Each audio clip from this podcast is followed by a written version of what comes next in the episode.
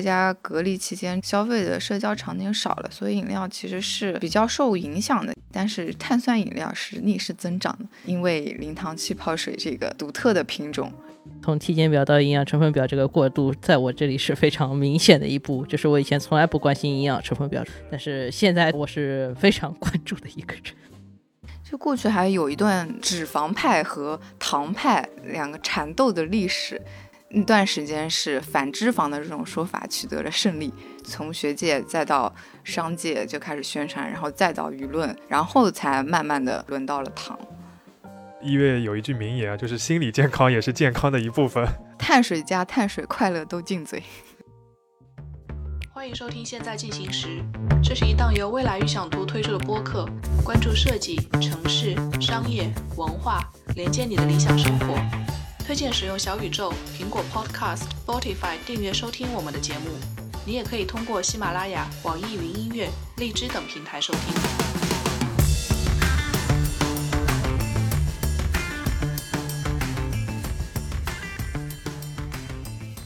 大家好，欢迎收听《现在进行时》，我是今天的主播，未来预想图的编辑肖文杰。这一期我们会聊一个跟大家日常吃喝比较相关的话题，就是糖。最近看到便利店的饮料架上面有了很多写着零糖零脂的一些新的饮料，打的都是没有糖或者使用代糖这样一个标签，卖的还蛮好的。那今天这个话题，我们请了两位嘉宾来和我们一起聊。一位的话是之前也在现在进行时聊过咖啡话题的第一财经杂志的主笔许冰清，岳老师。啊，大家好，这个吃喝话题就又属于了我的 一个范畴。对，第二位的话是第一财经杂志的记者王一月，他在我们杂志上面专门写了一篇关于代糖的。报道，大家好，我是一月。我们刚刚看了一下手里边的瓶子，我们是吃完午饭来录这一期节目的。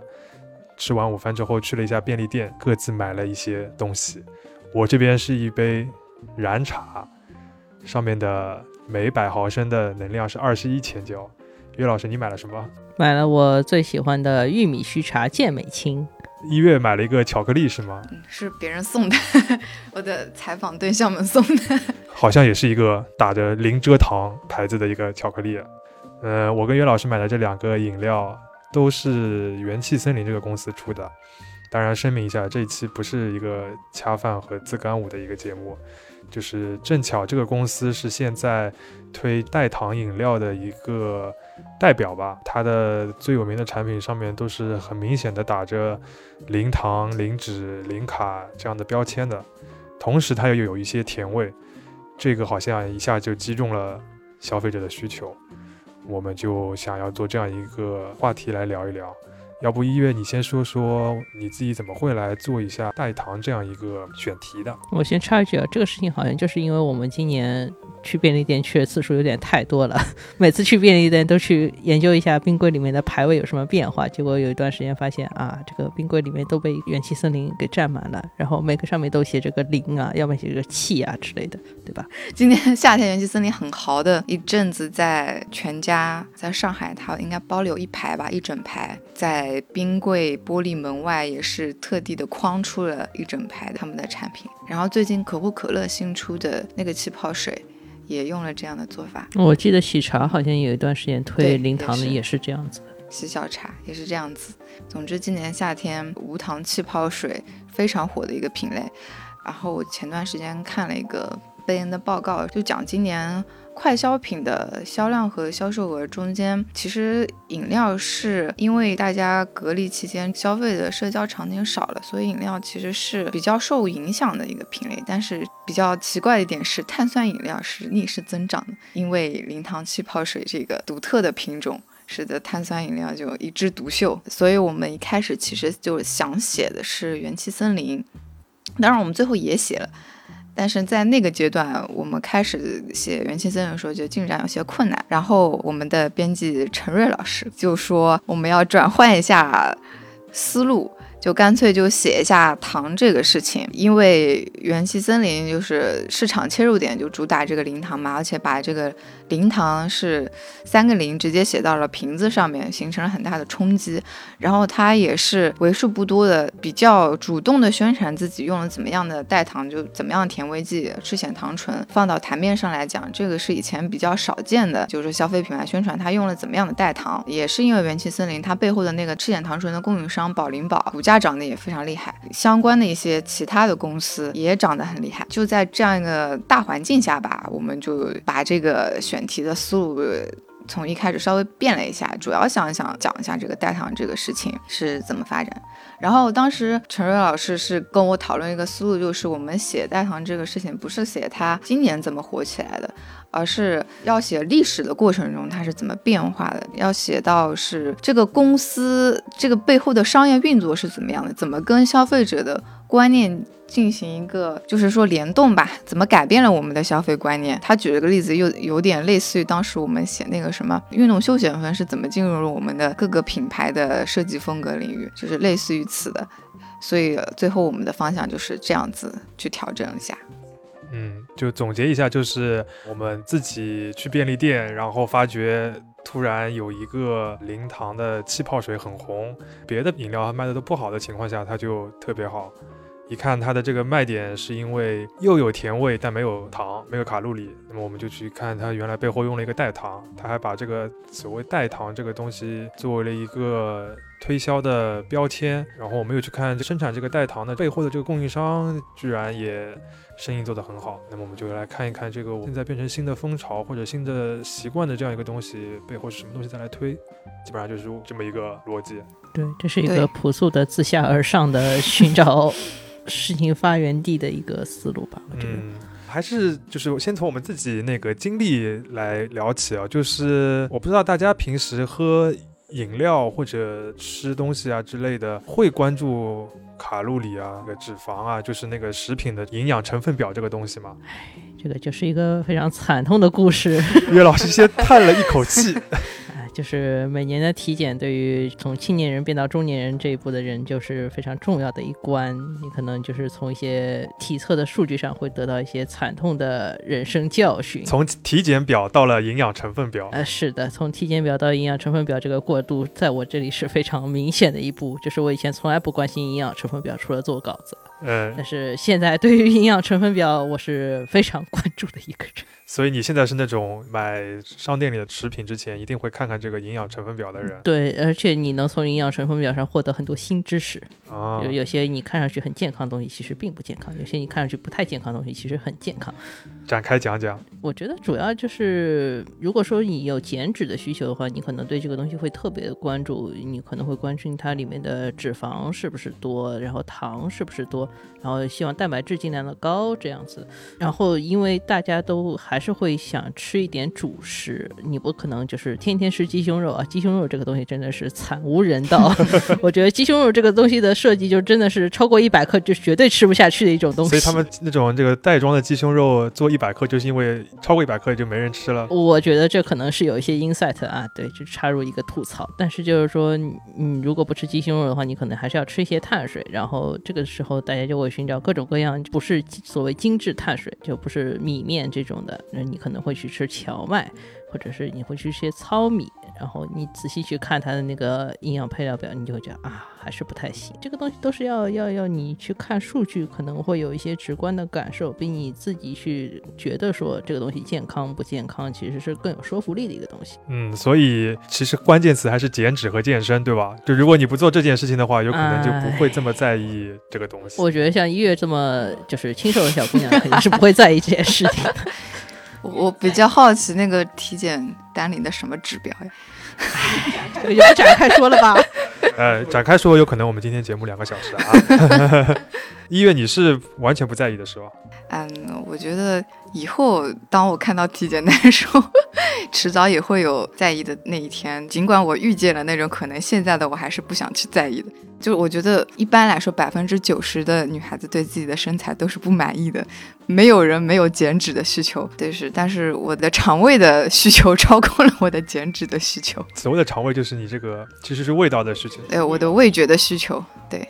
我是不愿意委屈自己的。那个一月有一句名言啊，就是心理健康也是健康的一部分。对，我们觉得这说的非常有道理。碳水加碳水，快乐都进嘴。嗯，但是刚才其实讲到一个挺重要的一个点啊，就是我们现在会关注这个食品上的这个数字，其实是因为我们本身对自己的身体有了一些数字化的指标的要求，所以我们会关注我们摄取的东西，它在指标上面是不是也符合。这个事情是怎么发生的？是我因为我们两个都有苹果表，所以才会这样去想事情吗？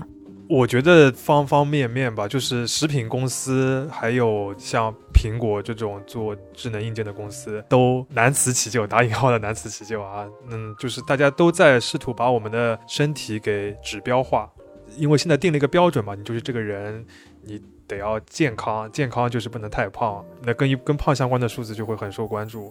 比如 BMI 是吧？BMI 这就是一个非常典型的一个量化指标。嗯，就很多人都知道 BMI 是怎么算，但是你仔细去想想，就是说两个体重一模一样人，如果一个人全是肥肉，一个人全是肌肉，他的 BMI 可能是一样。如果他们身高是一样的，对吧？那实际上这两个人是完全不一样的人。你但从量化指标来看，这两个人又是一样的人，这是一个很奇怪的事情，对吧？我觉得这个当中有一个进化的过程，就是大家变得越来越科学。对，会有一点。最早的时候，比如说大家只是讲胖和瘦，然后只用体重的重和轻来表示。嗯。然后后来引入了 BMI，就像你说的，就是把身高这个因素要引进去。你在同等身高下，你应该是怎样的一个重量才是标准的或者健康的？接下来又不行了，像你说的，得把体脂率对体脂率这个东西要放进去。从统计的角度上，真的就是对我们身体的要求越来越科学了。而且这个责任，我觉得好像都是自己来负担的，就是你得要更科学的管理你自己的身体，用这些数字。那么你吃的时候也得更加科学。嗯嗯，你觉得这是一种心理负担吗，岳老师？当然是心理负担了。就我觉得，甚至它还有一些就是商业化的空间。我们之前写过好几次的一个创业公司 Keep。它是做类似于健身这个生意的嘛？它有一句非常著名的 slogan，我昨天想了想，还觉得蛮妙的，就是它那个 slogan 叫“自律给我自由”，对吧？我后来又想了想，这个话是从哪里来？感觉不像是他自己能发明出来的，听上去很高级，对吧？然后我还去查了一下，竟然来自于康德，这样的吗？对的，来自于康德的实践理性批判，这就很合理嘛？他毕竟是一个真的吗？踩着钟去散步的人。对你听上去很合理是吧？但是其实上他的这个自律的话，跟我们想象中这个自律其实还不是一个意思。他这个自律的说法就是我自己给自己设定规则，这个是一种自由的表现，而不是说我要 behave myself 这种叫做自律。就是它其实是两种不一样的意思，只是在中文上面你用了同样一个词，你就觉得哎，这个跟康德又很符合，哎，这个跟健身又很符合。对吧？这一一条链路你觉得就很顺畅，实际上有点问题。没有想到讨论起哲学了，就我感觉有点像随心所欲不逾矩啊，有点有点这个意思。但是结果现在用在我们这个现代人身上，变成了一个你得按照统一的一个规矩来，你才能变得自由。嗯，对。那这个中间就是看谁主导这个规矩的一个。对，嗯，现在感觉下来是这个瘦啊，包括减脂啊，成为了一个。统一标准，对吧？或者说是某一堆那个我们所谓什么新中产人群的一个统一的规矩了。嗨，这个信中产人就，我记得一月那个稿子里，我后来回去看了一下，有一个很有意思的细节，就是他们讲到说是有个投资人吧，有个吐槽，就是说有些健康食品它的消费人群不会超出上海静安寺商圈。是的，这是一种属于富人的自由，非常富人，顶级富人的自由。嗯。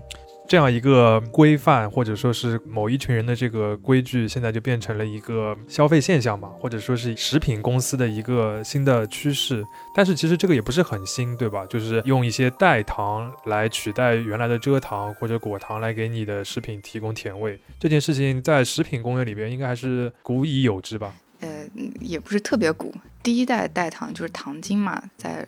大概应该在十九世纪吧，其实就已经出现了。之后的话，就是人工代糖发展到安赛蜜啊、阿斯巴甜，其实已经好几代迭代下来了。不同的是，之前没有出现过这种主打无糖的大众消费品牌。之前的话，这种无糖的产品都是针对糖尿病患者那种有医学上的刚性需求的那些人。包括你现在在淘宝上搜一些。无糖食品，还会跳出来很多针对糖尿病患者的那些品牌，你这就是名字一听上去就土土的那种，你一般人肯定不会买的，感觉会出现在那种医院门口的那种保健食品店里面的东西。哎，我要插一句了，作为一个有家族糖尿病遗传基因的状态，我很想吐槽，就是所谓类似于无糖饼干这种常见于糖尿病人会选购的商品。无糖饼干它只是把糖的部分变成了木糖醇，但是比如说面粉这个东西，它不能不用面粉吧？面粉其实你在身体里当然也会转化成糖，脂肪也会转化成糖。就这个事情，你只是取代了一部分糖，并没有减低太多的糖的摄入。说实话，嗯，就其实本质上就是说，早期的时候那些食品公司使用代糖，只是为了满足一小部分特需的人群的需求。对，也是。但最近我们感觉好像也不是最近了吧，就是过去十几年的时候，糖本身成为了一种原罪。是的，对所有的人来说，他都希望食品里面要少点糖，怎么会变成这个样子？这个比较明显的数据就是全球，也不是全球啊，特别是发达国家一个肥胖率的上升，还有肥胖导致的一些其他并发的疾病啊，糖尿病啊。嗯，心血管疾病之类的，不管是学界啊，还是舆论上的导向都有所变化吧。嗯，有一本就是很有名的书，就是那个盐脂糖啊，还是盐糖脂？盐糖脂，盐糖盐糖脂。对，盐糖脂就是那个背景下面，它是一九九九年引用的数据，就是当年呃美国的肥胖率也也有一个比较具体数字我不记得了。反正是让普遍舆论觉得比较严重的情况吧，然后这对当时几家比较大的公司，包括卡夫在内的，都提出了一些压力吧。所以的话，他们会出一些产品线，就是相对健康的产品线，比如说可口可乐、零度可乐那种。但这种产品线不是他们的主力产品线，是边缘的产品线，就类似于回应这种有特殊的健康需求的这种消费者，或者说回应一下舆论这么这么一些产品线。但是到现在这些年。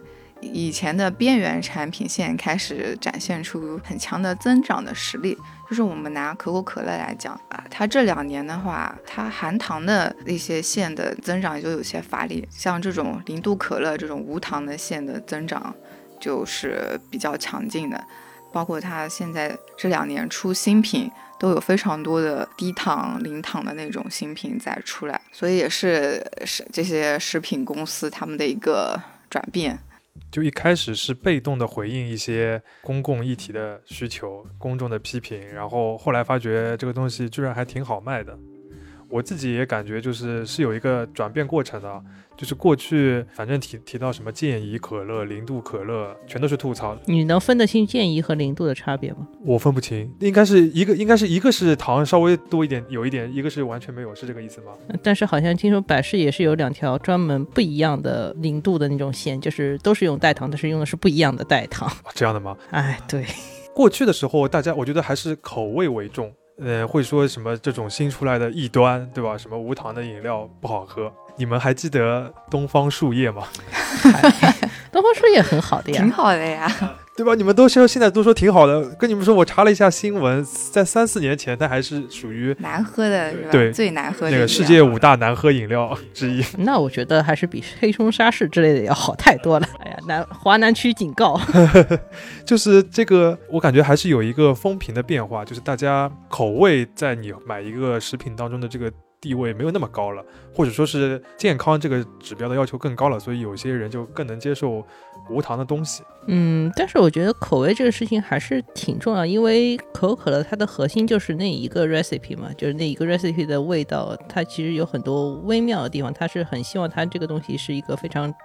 持续稳定的一个状态，所以说它为什么所有的可乐都一定要建议，比如说你要放在冰柜里面，你最好的饮用状态是四度，因为它那个凉下来的状态可以使它那个甜味不是那么明显。我还查了一下，看到一篇《纽约时报》在二零一四年的报道，他们那个时候采了一个可口可乐研发团队的人，然后他就在团队里面专门去就是给可口可乐找各种各样的代糖的产品。不管是天然的还是说人工合成的，其实而且他们内部有很多原则，竟然有九条，我一条一条读一遍，我看一下一月有没有觉得这个东西很有意思啊？第一条叫甜度恰如其分，我觉得恰如其分这件事情本身就已经挺难的了。第二条叫不留余味，就是大概你喝下去以后，你的嗓子不会觉得说还有点甜的东西留在你。第三条我觉得跟第二条有点像，叫气味不会停留在唇齿之间，就你不会在牙上面留着。我觉得这个这个要求也太细了。第四条叫不产生递减效应，就大概类似于就是你喝完你不会觉得这个东西越喝味道越淡这种的。啊，第五条叫溶解稳定啊，这个可以理解。第六条叫对冷热环境不敏感，就是你冷的热的喝起来味道是差不多的。第七条是饮用安全，安全这个很正常，对吧？第八条是制作成本低，哎，这个是大公司也很重视。第九条满足专利权要求，哎，这都是大公司的部分。我感觉这个就 听听就很厉害，就是刚才一月讲到的那本书《盐糖纸》，它其实就是讲了像这样的事情，就是大公司对于如何能够满足人的对味道的需求这件事情，它的钻研程度超出了一般人的想象。他真的把这件事情细化到了某种程程度，就是恰如其分。我觉得是一个很厉害的词，不单单是糖了，我就感觉盐的味道或者油的味道，在那些卖的最好的那些食品里边，他们真的都可以做到恰如其分。嗯，听说是会拿什么电极去扫描人脑的这反应的。对，是，我们有非常多的学术研究，就尽可能把各个。调料，特别是最关键的三个调料盐、盐、糖、脂，尽可能的精确到一个量上面，就达到那个量，人产生的那个快乐的反应是最佳的，就是给你带来的味觉上的刺激是最佳的。嗯，然后还顺便控制了成本，真是非常厉害呢。他们两大原则，就食品工业公司两大原则就是便宜和好吃嘛。呃，但是现在因为有了怎么说，消费者的一开始是一些类似于像公共安全，或者说是你要照顾一些弱势群体（打引号的弱势群体啊）的一些那个诉求，你要不能使用那种最方便的或者最便宜的那种糖，你对吧？你得使用一些新的东西来替代。到后面是变成了消费者的需求了嘛？就是消费者要求你不能用原来的蔗糖和果糖，那你就得用一个新的添加剂，但同时还要满足。恰如其分的快乐，各种各样的代糖就起来了。医院能不能给我们介绍一下？就是你那篇文章里边好像有大致梳理了一下几种代糖，还有食品公司评价代糖的一些核心的指标，对吧？呃，对，就是我们比较粗略的分啊，就代糖可以大致的分人工代糖和天然代糖，还有介于人工和天然之间的是糖醇类的代糖，就是糖醇类甜味剂，因为糖醇类它。是从植物中提取，但是它要经过一个氢化的一个工业的过程，所以它是又有人工的成分，又有天然的成分。人工代糖的发展历史就比较久了，就从最开始糖精到阿斯巴甜、安赛蜜，也是比较成熟的技术一一部分迭代。然后，人工代糖它比较好的一点是成本比较低，甜度的话你可以通过控制让它尽可能的靠近蔗糖。然后天然代糖的话，好的地方当然就是它是天然的，就听上去就比较靠谱。不好的地方是它的甜度不太好控制，就你可能是不够甜或者太甜。呃，另外一个就是成本高，因为它是要植物的提又提取技术，你还有一些作物要种植嘛，嗯，也不是任何地方都能种植。所以就导致天然代糖的成本会比较高，然后你的口味上是比较难调配。比较典型的天然代糖就是甜菊糖苷、罗汉果苷。嗯，像甜菊糖苷是应用目前应用的比较广的一种天然代糖，然后它有个非常明显的缺陷，就是它有后味，后味会比较有有一点点苦。嗯，这就是留了余味，且气味会停留在唇齿之间的。这个是非。非常硬的，没有办法改变的一个缺陷，所以好了，已经被可口可乐给划掉了。但其实美国的产甜菊这个东西好像还产的还蛮多的。你可以用甜菊糖苷，但是你就一定要用其他代糖来复配了，就是把它的口味调和一下。啊，嗯，另外第三个就是糖醇类，也是应用的比较广的，就大家最知道就是木糖醇嘛。益达木糖醇口香糖，把木糖醇摆到台面上来，大家都知道木糖醇这个东西。嗯，最近元气森林用的那个赤藓糖醇啊，木糖醇的话，它就是相对于单纯的人工代糖或者天然代糖，它都有个比较均衡的表现嘛，就是成本，呃，成本也是比较高的，但是。嗯，它又没那么人工，又可以保持一点天然的成分，所以是糖醇类也是近年前景比较好的，然后各个公司比较看好的一种代糖。这个里边我就是听到一个很关键的指标，就叫甜价比，对吧？就是你花同样的钱能够得到多少的甜度。对，这这个是一个他们会考虑的标准，当然还会有你刚刚讲的，比如说它的味道的特性啊，能不能方便的获得啊，产量啊等等都要考虑。我看到我们做过一张表，这个不同的代糖之间的甜价比其实差距非常大哦，就像最早的那种糖精，就是它的甜价比相当于是蔗糖的十二倍，对，嗯，非常甜。然后那个像现在呃元气森林用的那个赤藓糖醇只有零点零三倍。然后木糖醇只有零点零四倍，就它们其实是一个对食品公司来说不那么划算的一个甜味剂，但是它有可能有一些别的优点，虽然有点贵，但是它就把它这个东西作为一个招牌开始打出来了。是的，我觉得也从那个商业的角度也挺好理解的，就是我用都用这个看上去比较贵的高级的这个添加剂了，我肯定要好好的宣传一番，把它作为一个我的招牌。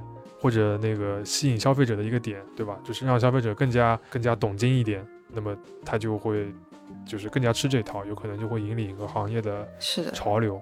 嗯，但是我记得像元气森林，其实他一直强调自己用赤藓糖醇这件事情，呃，又说这个东西又贵，但是它甜味，我们刚刚也提到，它甜味其实没有那么强嘛。但好像有一段时间，他们应该是混了一些三氯蔗糖在里面。对，就是这样复配以后，你既能降成本，又能保证甜味，上面是 OK 的。他们现现在基本上都要复配，不会只采用一种代糖，因为口味是没有任何一种添加剂比得上蔗糖的。嗯，就是他们就是反正想尽办法在保证成本的情况下，让自己的这个味道接近于原来人就是人类最喜欢的那个甜味，最享受的那个恰如其分的味道。还有一些。是其他的特性，是其他添加剂都没有办法代替蔗糖的。就比如说，像我们中餐里做菜的时候加糖，有的时候不只是为了味觉，有的时候是为了上色。对对对对，上色。还有你梅拉德反应。对，还有你你做蛋糕的时候打发奶油的时候加糖，都是只能加蔗糖。嗯，但是现在也有一些代糖，他们说也能够有产生这种反应，但我没有尝试过，我不知道效果怎么样。嗯，总而言之，就是在他们能够做的领域里面，他们已经在想方设法的要取代蔗糖了。我自己有一个感觉，就是糖被这么就是稍许有一些污名化，也是一个最近的事情吧。就过去还没有轮到它，过去是有可能是脂肪，嗯，是一个像现在糖一样被大家当做一个要警惕的东西。就过去还有一段脂肪派和糖派两个缠斗的历史，就上个世纪，这个也是跟学界跟商界的那个沟通有关。就是学界有侧重研究脂肪派，有侧重研究糖派，就是对人的健康的影响。然后公司就是像肉类的公司就会支持反糖的那些研究者，嗯，像糖类的零食的公司。什么就会支持反脂肪的研究者，然后那段时间是反脂肪的这种说法取得了胜利，然后这个在学界就比较盛行，就研究反脂肪，就脂肪对人体怎么怎么不好，然后从学界再到商界就开始宣传，然后再到舆论，就大家对脂肪就会有先一个负面的印象，然后才慢慢的之后轮到了糖。嗯，我觉得这个。很有意思啊，就感觉我们的这个对健康的一些基本的判断，其实，在有可能在几十年前或者二三十年前都还不是那么确定的，都不是一个共识。比如说有一些什么膳食指南啊，或者有一些呃，就是你每个人家里面冰箱上可能都会贴一张膳食金字塔，对吧？那个因为中国的话还是有一个，比如说政府主导的机构来去讨论的，但是因为在美国的话，一个很典型的情况是大公司会去有自己的游说的团队。相当于影响政府制定政策的这个过程，所以说有一段时间可能糖就比较压力比较大，有一段时间脂肪压力会比较大，因为像美国现在应该有些地方还是会收就是糖税的，就比如说你有些饮料里面含糖量过高，它可能说那个税会收的多一点，这都是有税出现的一些结果嘛。嗯，我就记得前几年的时候还有什么反式脂肪，当然也不是前几年了，我觉得现在大家也会对这个东西。非常的抗拒，就觉得这个就代表了不健康的东西，嗯，也会导致你肥胖或者什么各种各样的疾病。我觉得反正任何东西吃多都会肥胖的，要么就少吃一点比较好。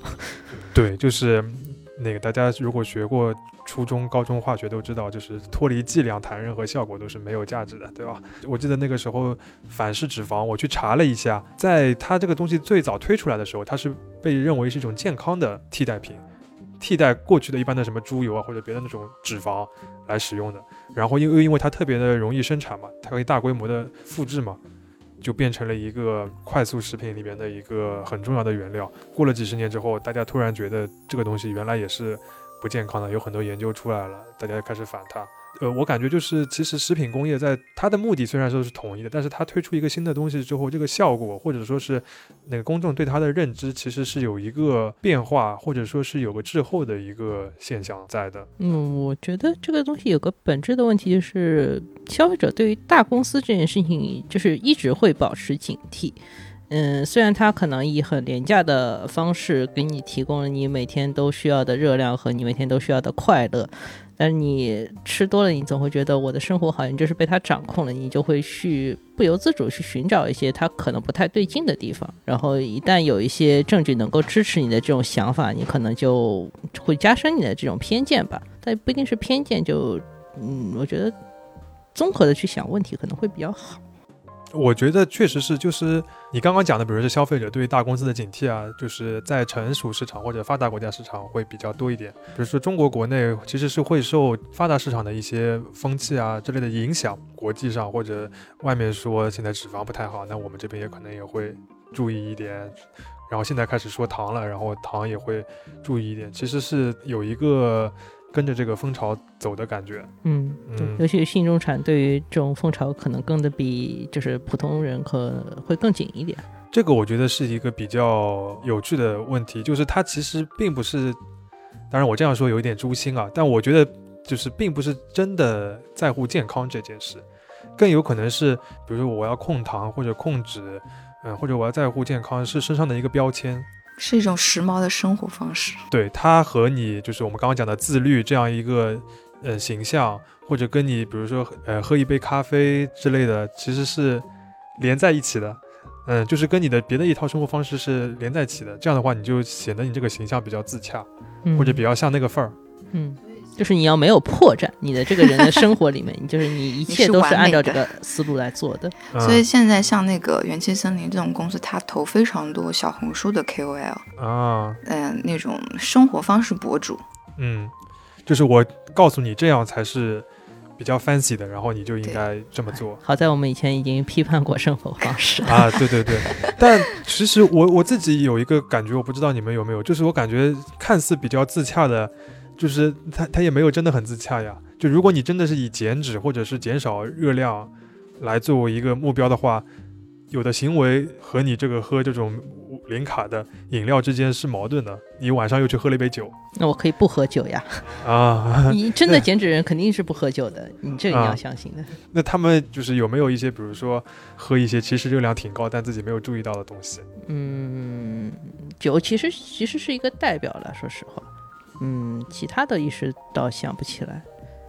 就是其实我们对这些的了解是很有限的，基本上是大家说的普遍的那些东西，可能了解的多一些。就比如说我今天中午要吃沙拉，那是因为大家都知道吃沙拉很健康。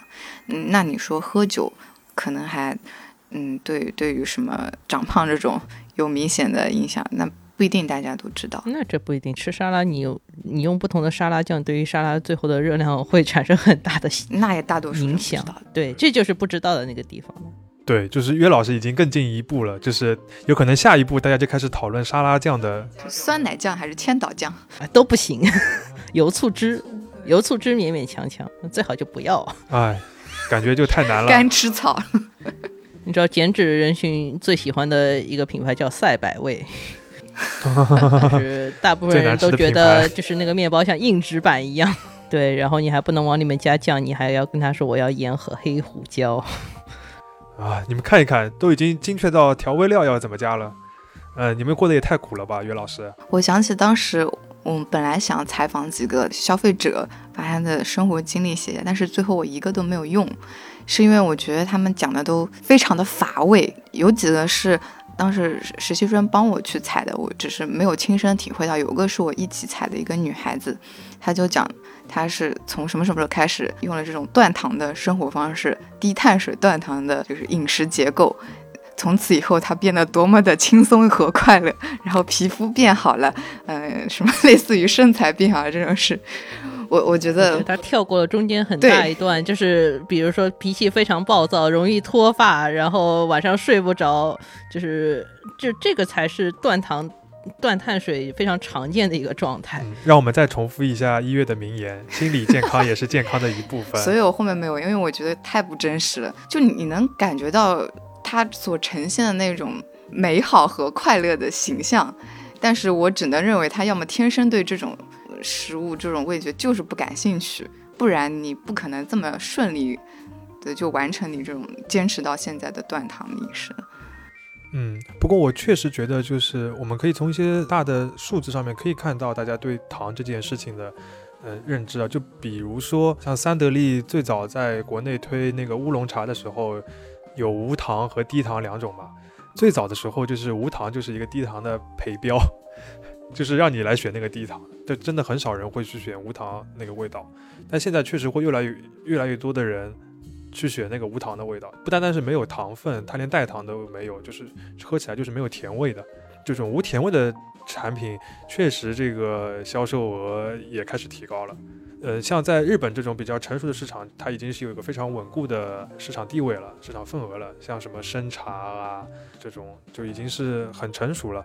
我感觉慢慢的也会影响到一部分的，嗯、消费者，就有可能你习惯了之后，会有一些人能够接受没有糖甜味，也 OK。但是它的前提还是大家会在乎卡路里、在乎热量、在乎糖这件事情本身。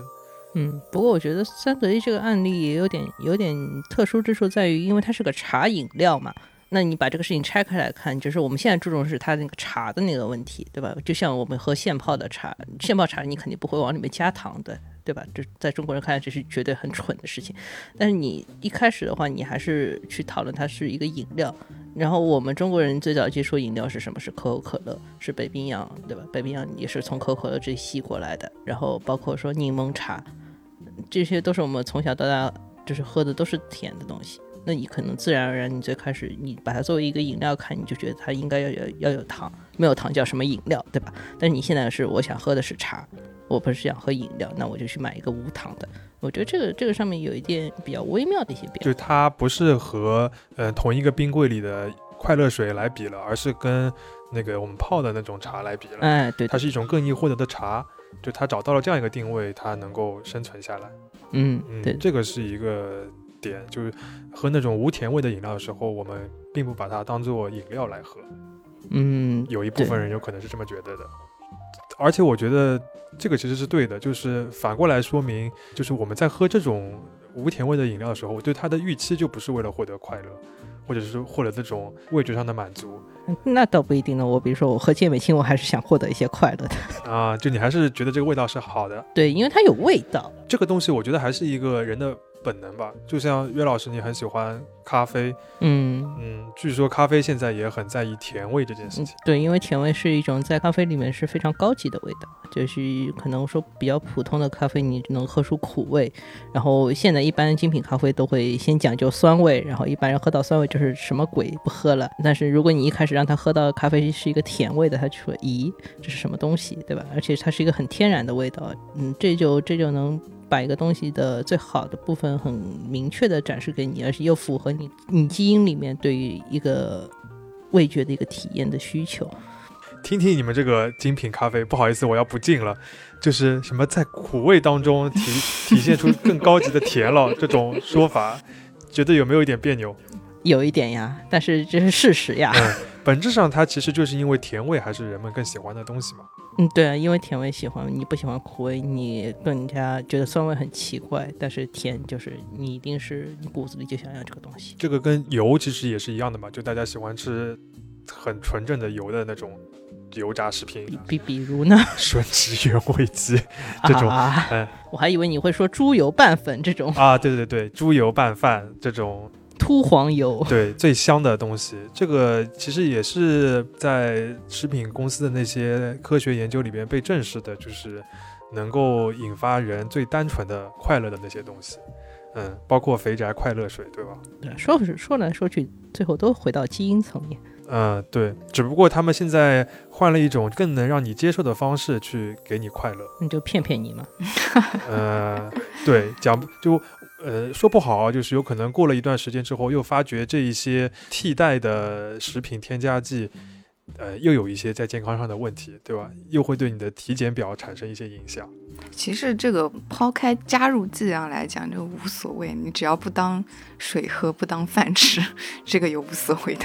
对我感觉，大多数人其实现在还做不到呃全覆盖、无死角的对自己的摄入的食品的数字化，对吧？就是大多数人还不可能知道自己，呃，每天到底摄入了多少多少热量。嗯，你比如说晚上吃一顿饭的时候。也不是所有餐厅都能告诉你这一顿这一顿餐的热量嘛？有些非常变态的餐厅会告诉你。对，这还是属于少少部分，对吧？我听说还有一种勺子，就是你每捞起一样。食品它就会计算里面的卡路里，好变态！就我感觉这个已经到了某种程度了，以后有可能那个智能穿戴设备它可以直接从终端来帮你解决这个问题啊。但我自己还有点抵抗这件事情。嗯，对，就是量化了以后，快乐看上去就没有快乐了呀。但我其实觉得，就是如果从历史上面来讲的话，就是能够轻而易举的让我们快乐，或者让我们吃到好吃的东西，这件事情也不是那么长久的。对吧？就感谢食品工业。对，就是我觉得也不用太过指摘他们花这么多心思在这种怎么低成本的来复制啊，这件这些事情上面。其实你平常喝的东西，就是自己做的饭、吃的东西，都比那个多得多。啊，对，而且就是能够大规模的复制一些能让你那个吃饱，同时又给你快乐的东西，也不能说彻底是坏事吧，对吧？总比饿肚子好，然后总比过去糖、盐、油。呃，紧缺的那种情况要好，嗯，食品工业还是那个虽然有很多的毛病啊，但是所以按照我们这个逻辑，食品工业都应该去支援第三世界国家，是这样吗？应该呀，应该呀，对呀，那个我觉得还是有一些商业的伦理上的东西，就是如果你已经在现有的科学下证明是有些问题的。那你就不应该再去推广，你总要想一些办法。我我我只是说他，你不能指望他一开始就是十全十美的，没有什么东西一开始就是十全十美。嗯，然后也不能指望他完全的满足你所有的要求，就是我们也不用太贪吧，我觉得。那如果在这几个，比如说健康啊，然后说快乐啊，这种这几个要求里面选一个，你换你如果只留一个，你留什么？快乐。医院呢？医院肯定也是快乐，我觉得。嗯，底线的健康。无限的快乐，嗯啊，不能两个都要的话怎么办？底线的健康，于于老师呢？底线的健康啊，那如果是如果是底线的健康，那我当然也要了，对吧？人类就是这么贪婪，不贪婪呀？底线的健康基础上，你可以有很多快乐。嗯，可能你的底线跟我的底线还不一定一样呢，这就完了呀。最后有一个总结啊，就是我看到那个。有报道说，就是一六年的时候，可口可乐将一个它原来的这个广告语叫做 “open happiness” 替换成了叫 “taste the feeling”，就他把这个 happiness 这件事情第一次从他的这个呃广告语当中去掉了。他不再快乐了吗？就是肥宅快乐水已经不是强调它的第一目标是快乐了，他要你 feeling。这个感觉是一个某种比较肤浅的隐喻啊，呃，就我们现在对于吃这件事情上面，就像刚前面讲的，越来越数字化或者说是指标化，你有更多的需要去考虑的东西，这个责任对于每个个体来说是越来越大了。商业公司也是在里边找到了一些机会吧，就让你既要又要了。嗯，我觉得吃这件事情其实很难量化了，说实话，你还不如多动一点。多动一点，就是你，你其实也会获得快乐。这再跟大家强调一下，就是运动的话，就是多巴胺分泌完了以后，你也会快乐的，不一定靠吃才能获得快乐啊。对，但是懒是不是也是一种刻在我们基因里的东西呢？哎，是的，这个可以作为下一个话题了。啊，好的，那我们今天这个。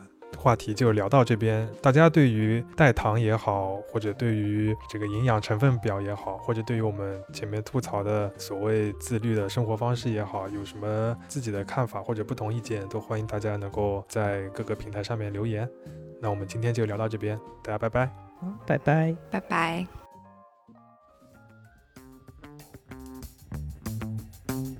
本期现在进行时就到这里，谢谢你的收听。可以在小宇宙、苹果 Podcast、Spotify、喜马拉雅、网易云音乐、荔枝等平台持续订阅我们的节目。我们下期见。